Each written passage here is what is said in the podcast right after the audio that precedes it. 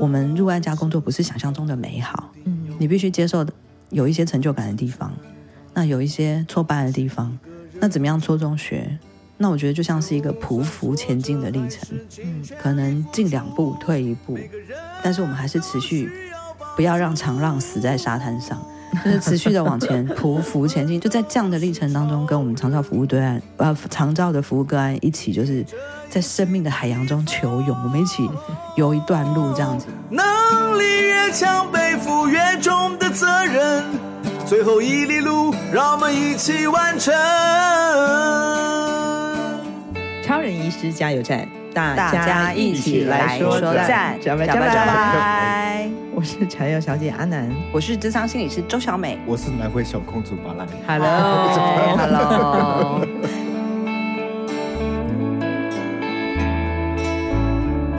今天我们在台北录音啊，在我们南回基金会的台北办公室。啊，新的一年开始了。那今天我们很开心来到我们加油站的呢，是心理咨商师周富美。大家好，小美好，好久不见。其实跟小美是很久很久很久很久的朋友，其实我们也一起工作过。那早期其实小美是媒体工作者，是的，你是我长官。那所以你本身是念新闻的吗？对，我是新闻系毕业。Oh, OK，然后你在媒体工作了多久啊？哇，十多年嘞！哇，十多年是什么样的媒体？其实我刚开始是在一个叫《劲爆》，它已经倒了，但是那个时候跑九二一地震，就是让我瞬间成长。嗯，就是你会在灾区看到尸体啊、停尸间啊、棺材摆满河边啊，那就是在我入行的第一年就看到这些景象，嗯，很大，所以我对生死有很强烈的兴趣。然后我刚入行就做了很多，兴趣对对对对对，嗯、就是还有很多的好奇，然后就是。嗯呃，就是跑了九二一之后，更觉得医疗对人很重要。嗯，所以我我一直都是做医药专题。那个时候就关心到国军救灾之后发生了心理的创伤。哦，他们搬了，对、嗯、他们搬了太多尸体。嗯嗯。然后我采访过的一家人，在他们半岛的家园被救出来之后，嗯，居然自杀。OK，他不能忍受他。一辈子、半辈子，就是赚了钱买的房子倒了一半。嗯，他人活了，但心死了。嗯，于是他就把自己结束了。那时候我还接触到了呃，血友艾滋病人。OK，血友病就是天生缺乏血小板，然后你要注射血液啊、凝血因子治疗。但有台湾有五十三个人，因为在治疗的过程中得到了艾滋病，因为那一批凝血因子被艾滋病毒污染，所以他们本来是血友病人，后来。因为治疗得了艾滋病之后，就被当成艾滋病人看待。嗯嗯。那即使在这么困难的环境当中，他们都努力的生存下来。我的硕士论文是做弱势病患人权的学有艾滋病患在台湾的生病经验。哦。对，所以就对医疗一直都很有兴趣。嗯嗯嗯。对。好，关于这个，我们周富美，这 这整个医疗，或者说他整个学习到今天，他来到节目。主要的工作角色要跟我们谈的其实是长照的心理智商。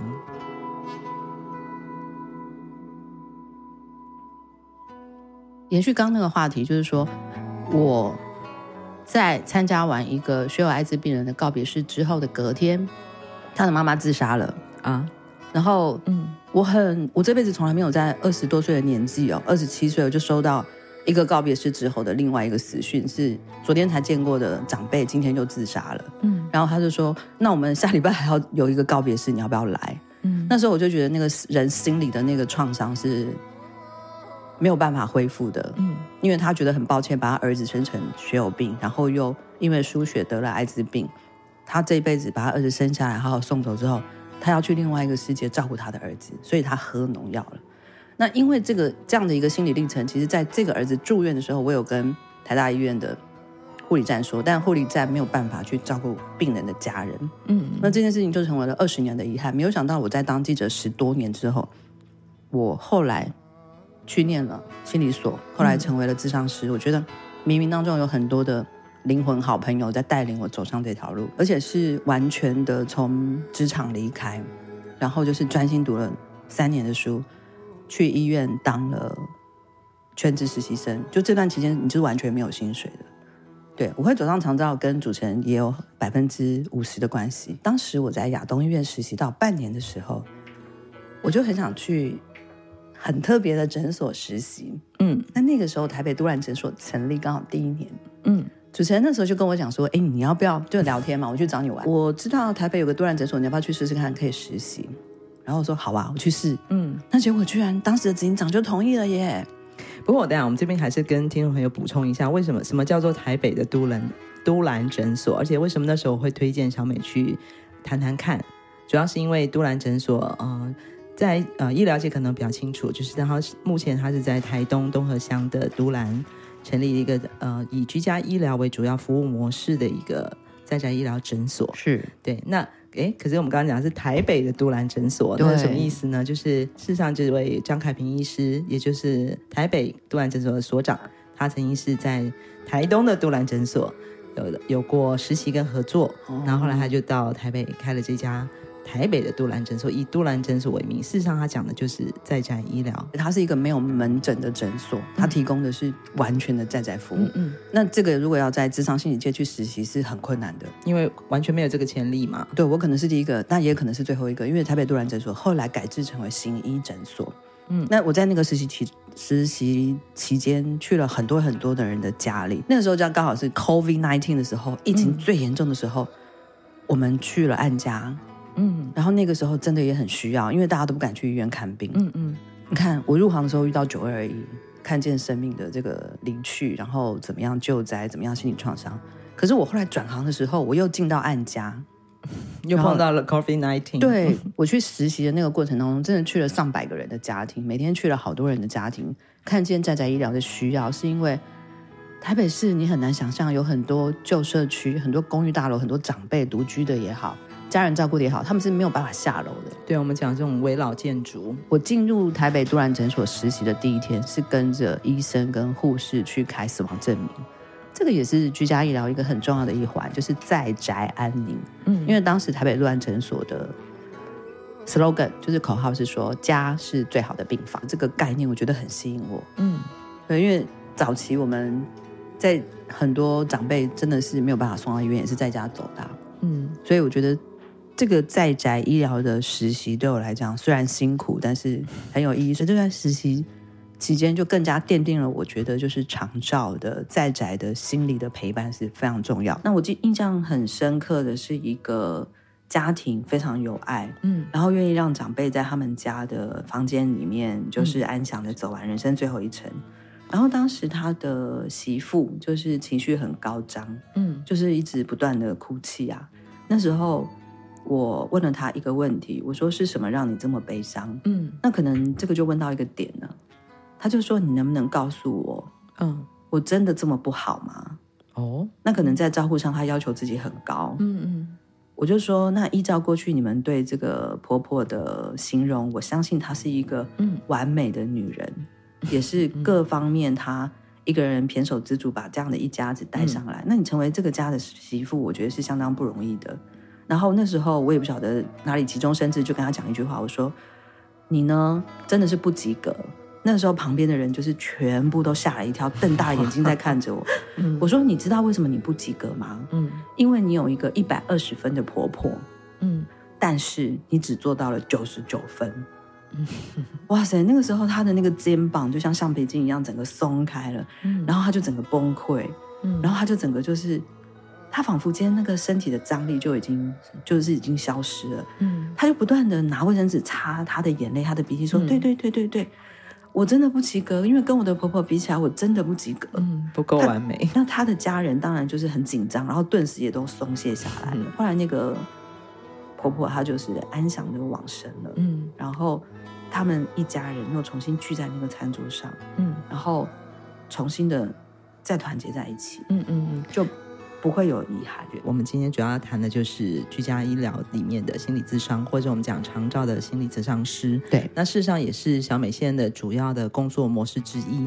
那当然，因为你现在已经是心理咨商师，也有自己的工作室嘛，或者说未来也会有自己的一个咨商室。但是长照的心理咨商师，你们的工作环境在哪里呢？嗯，就是你家就是我的工作室，只要是照顾长辈。或是长辈他自己觉得心里不舒服、有困扰，然后需要有人可以谈一谈的时候，我们就可以经过申请之后评估，转介人我们去。像我们去最多的就是长辈可能是独老，独老的意思就是他独生，然后自己有病，然后失去行动能力，可能没有办法天天出门，这时候他就会有忧郁，他会想说：我老了怎么办？我老了要住哪里？谁来照顾我？我怎么吃饭？那我的钱不够用怎么办？这些东西就会让长辈就是变得忧郁。可是这时候他不知道他自己忧郁了，这还算是轻微的哦。嗯嗯嗯。那很多人他自己慢慢失智了。嗯。那两个人是老老相依。嗯，我看过，就是那个很有名的长辈，他的小孩都在国外。嗯，我们到宅看的时候，有看见他很多的需要，嗯，我们就可以变成他的临时家人。嗯，对，但有一个困难，就是他的家人会从国外四面八方的遥控跟，就是要我们去对他们报告他们的母亲现在的状况。嗯嗯，所以就是变得很跋扈，我们还要就是去应付他在国外的这个。天边孝子就是，就他还要求我们临时家人天边孝子，这是一个对仗吗？对，就是临时家人要对天边孝子交代。嗯、那这个长照的服务虽然能够进案家，可是有的时候我们甚至比他的孩子还要更靠近他。是啊，那他有些不想告诉孩子的心事，嗯、我们反而会成为那个收集心事的盒子。很感叹说啊，他这一辈子这么努力，然后培养了五个孩子，嗯、然后先生过世了，他一个人在台湾。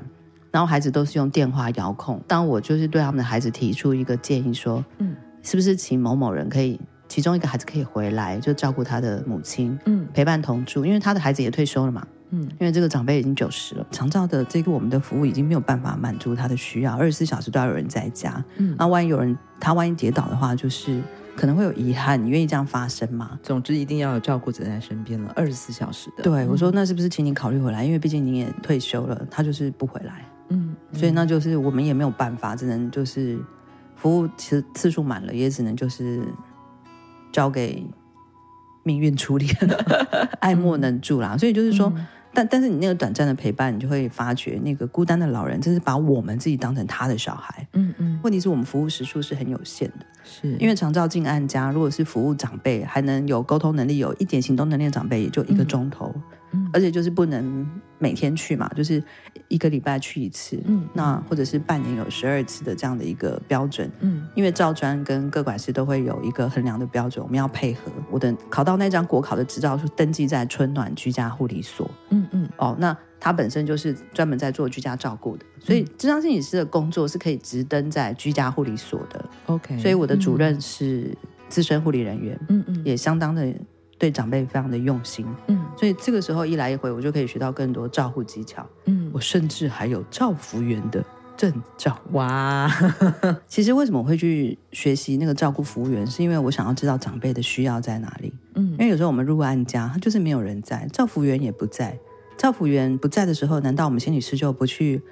帮他扶一下或干嘛的嘛？嗯、就是他如果在流血，我要不要帮他止血？嗯、他如果跌倒了，撞到头破血流，我要不要做基本护理？嗯嗯。或者是他大便满身，尿尿在地上，嗯、我们要不要帮他清一下？怎么扶？怎么转位？我看到就是长辈的这种很孤单的身体的需要。嗯。所以其实我们在做咨商心理师的时候，我都觉得去学这些照顾服务的技巧，嗯，对我们来讲就有加分。嗯嗯。但是很少人会愿意这么做。那可是入安家，他就是很精彩。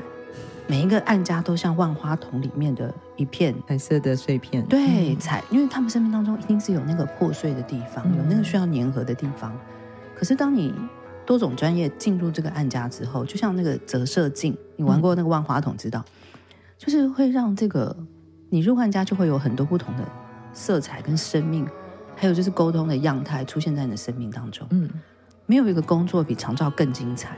嗯，虽然他的收入没有一般心理师的高，嗯，但是他要服务的挑战度非常高，嗯，就是你要有一个爱长辈的心，那有一个不怕麻烦的人，这样的一个个性。当然，我觉得你要当鸡妈妈的妈妈，也就是鸡婆。一百多公里的南回公路，有着美丽山海景色，却是台湾医疗的缺口。徐超斌医师默默在台东服务二十年，希望可以将医疗照护及时送到病人身边，生命。就有了活下去的机会。我是钟欣凌，请支持南回医疗照护服务，线上捐款，请上南回基金会网站，捐款专线零八九二三五九二零帮忙急需被照顾的长辈。其实我相信做在家医疗的人都有这样的一个视角，就像你刚刚小美说的，像看到万花筒一样。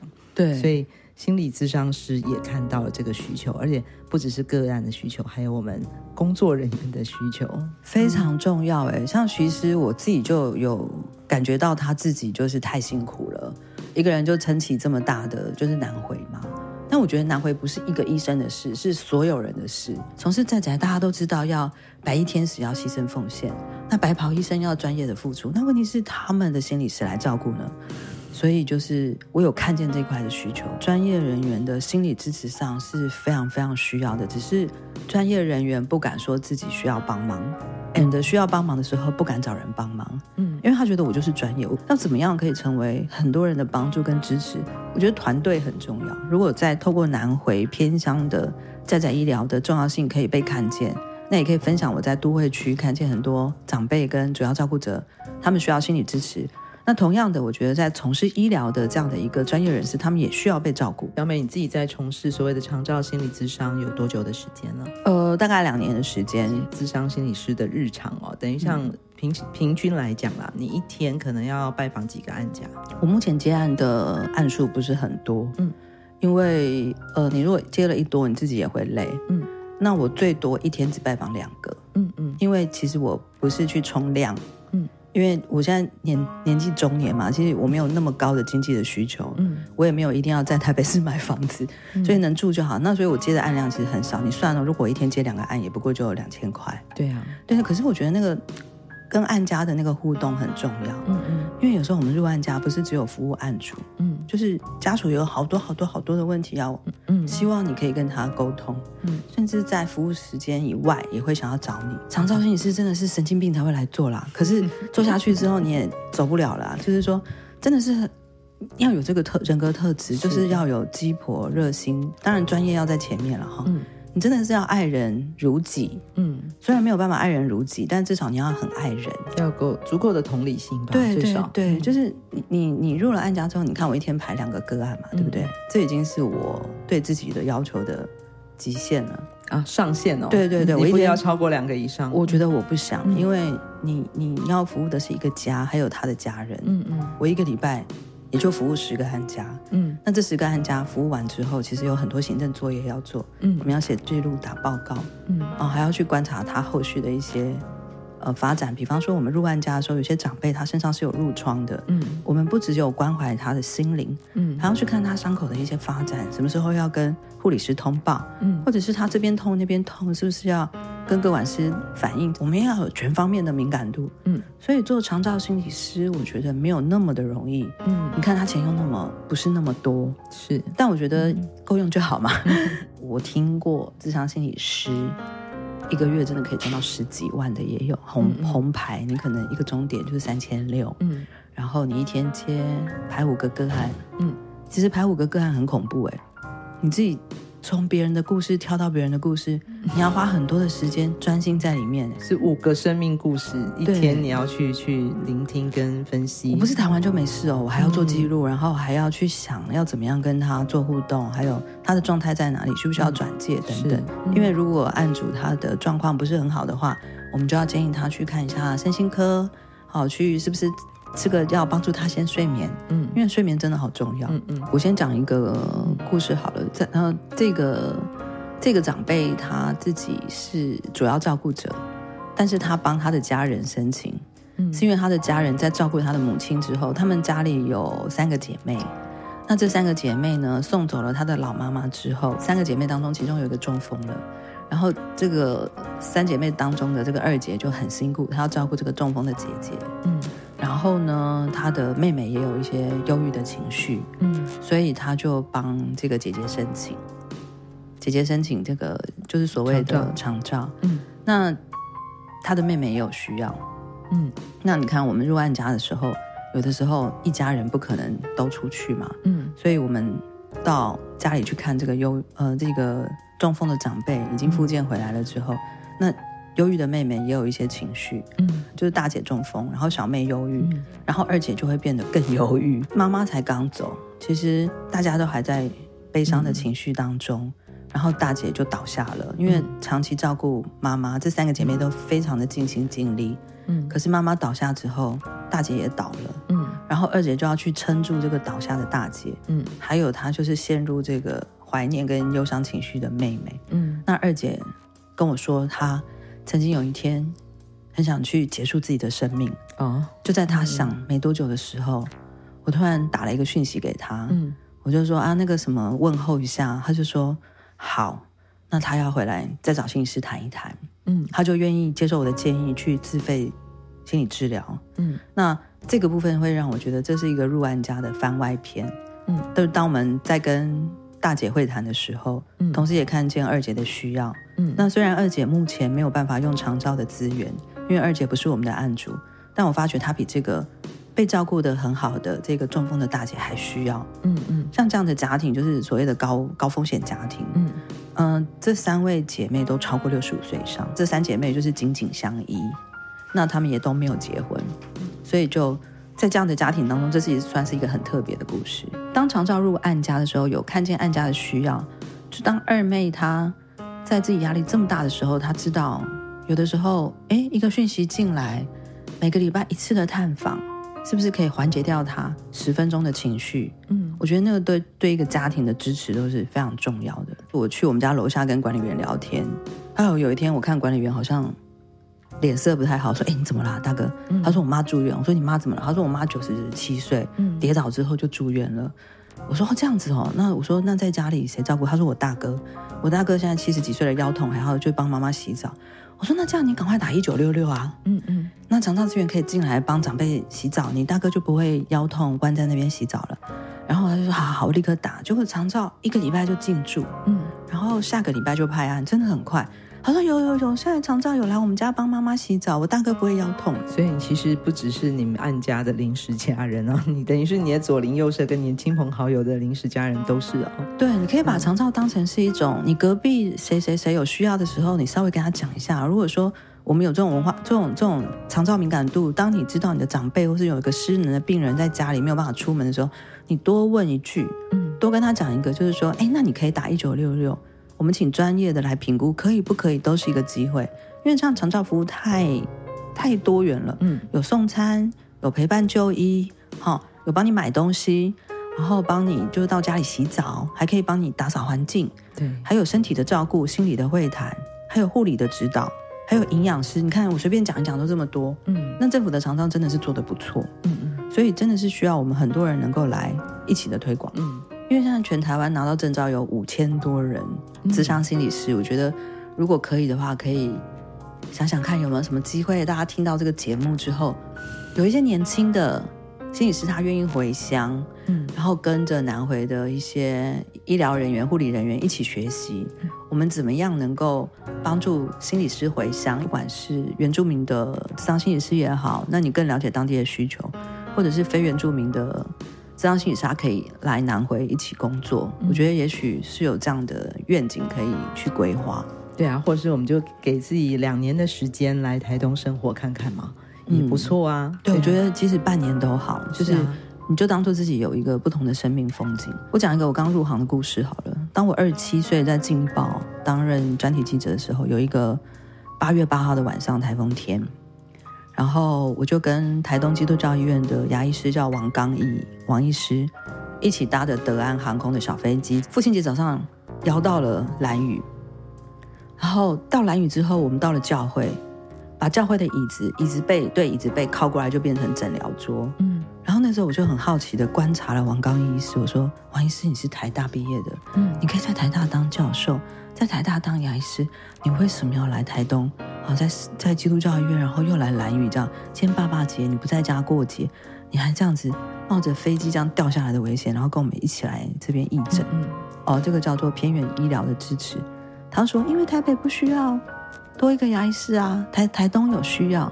嗯，那时候我就觉得说，这个人不是疯了就是傻了。但后来我知道他是基督徒。嗯，他看见台东的需要。而且更支援兰屿的需要，那个时候是二十三年前，这样的一个故事，我觉得有让我非常的就是写在心里。嗯，好，那那我觉得就是有人愿意离开都市，然后到台东去支援当地的需要，我觉得在有需要的地方看见服务，我觉得这个是下一步如果长照心理师可以做的事情。因为台北的智商心理所真的太多了，资源也太丰富了。你是不是愿意去台东？哈，有一个南回的居家护理所可以直登嘛，对不对？你就在那边直登，然后就可以就是真的在那边。嗯、我相信透过公众募款也好，或者是透过基金会支持也好。或是任何的健保的支付也好，点数支付也好，我觉得是有那样的需要。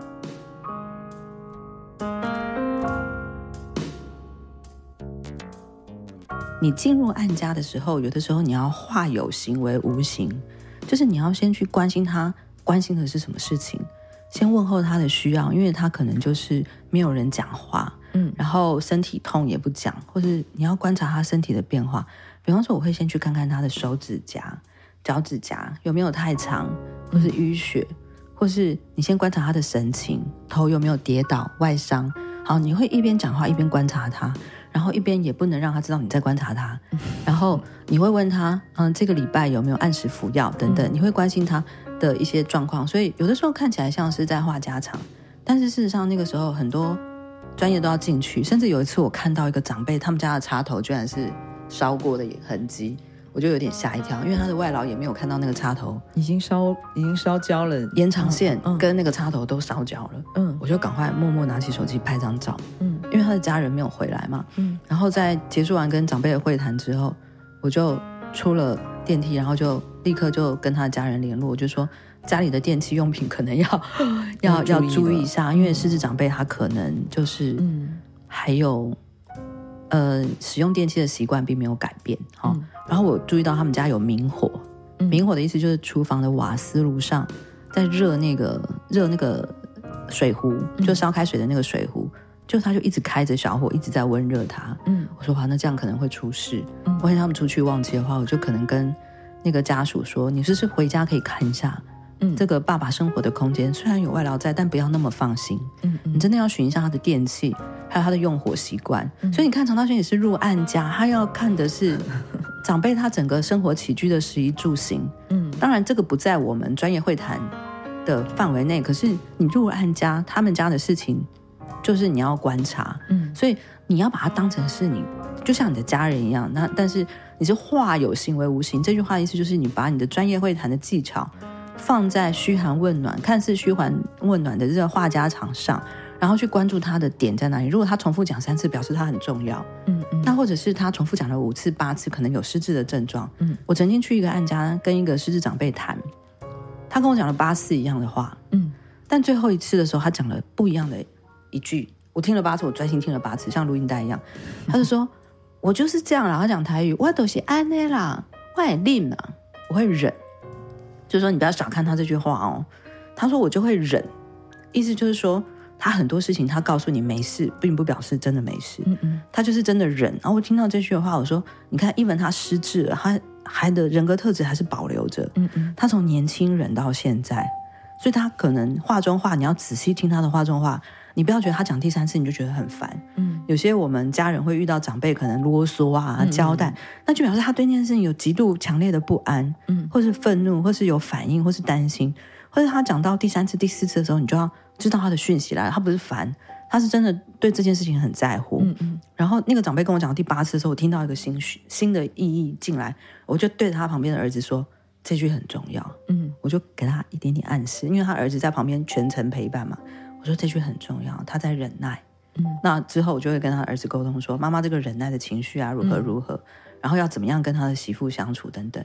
所以你看，我入了案家一个小时，等于是说火力全开，你的那个耳朵啊、眼睛啊什么的，你身体的五感全部都要大张开，像八爪章鱼一样，嗯、去看他那个周围的环境啊，还有他怎么跟家人互动，还有。就算他是失智的长辈，他讲出话都有意义哦。当家中有一个病人不一定是失智的长辈的时候，那种冲突跟张力就会很高。嗯，就是一人生病，全家发疯的概念。你不要去病理化他，他可能就是一个被听见的需要。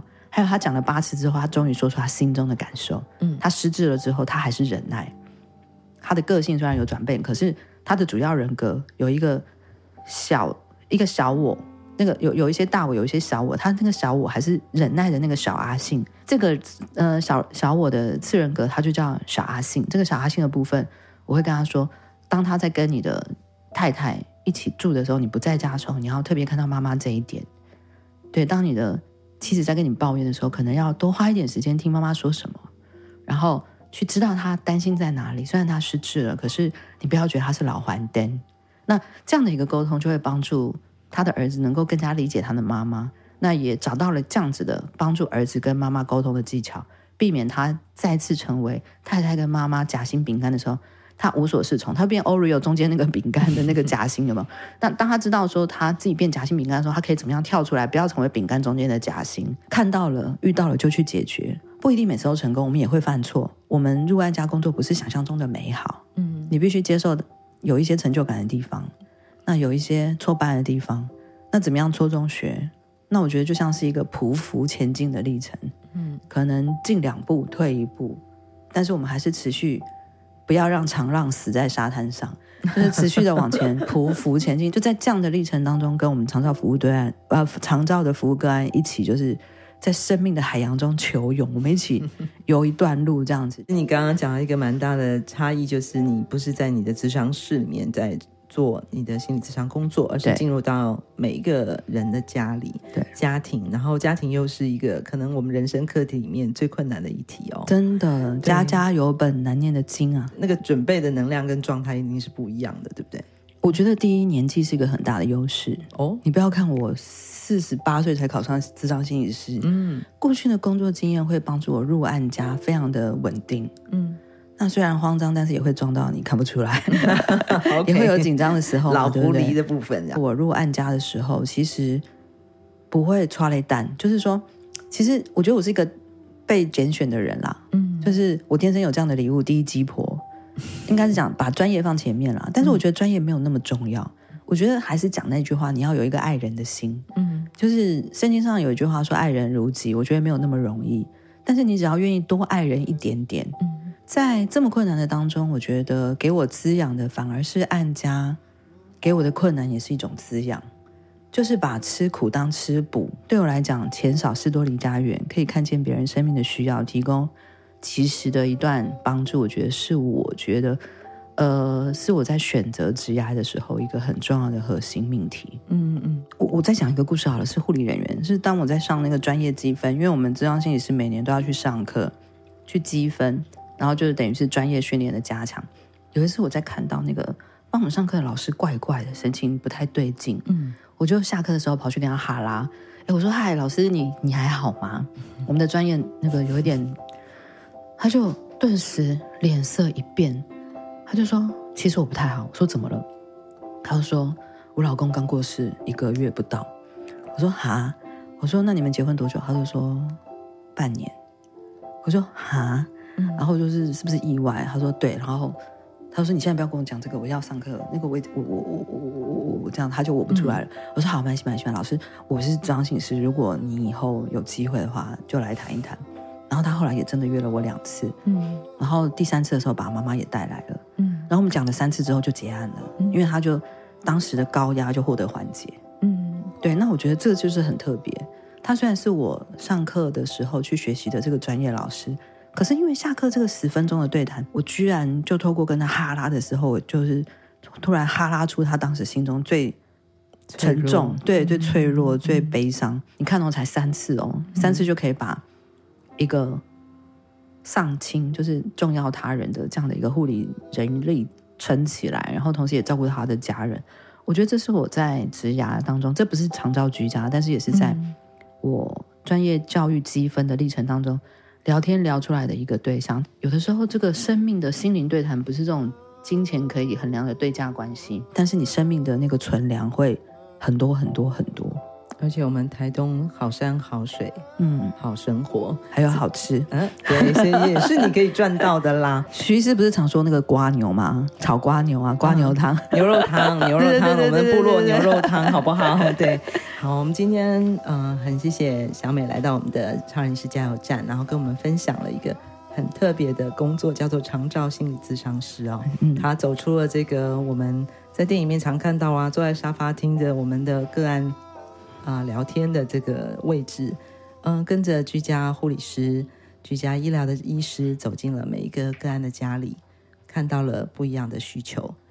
然后也听到了今天很多精彩的故事哦。我们希望小美赶快来我们南回走一走啦。好的，跟我们一起，我们的传人医师，我们大家都需要你哦。好，谢谢，马萨鲁，马萨鲁。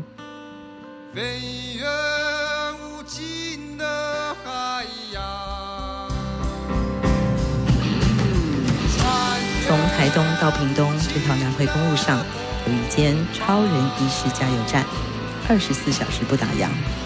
我们在这里与你分享公路上的故事。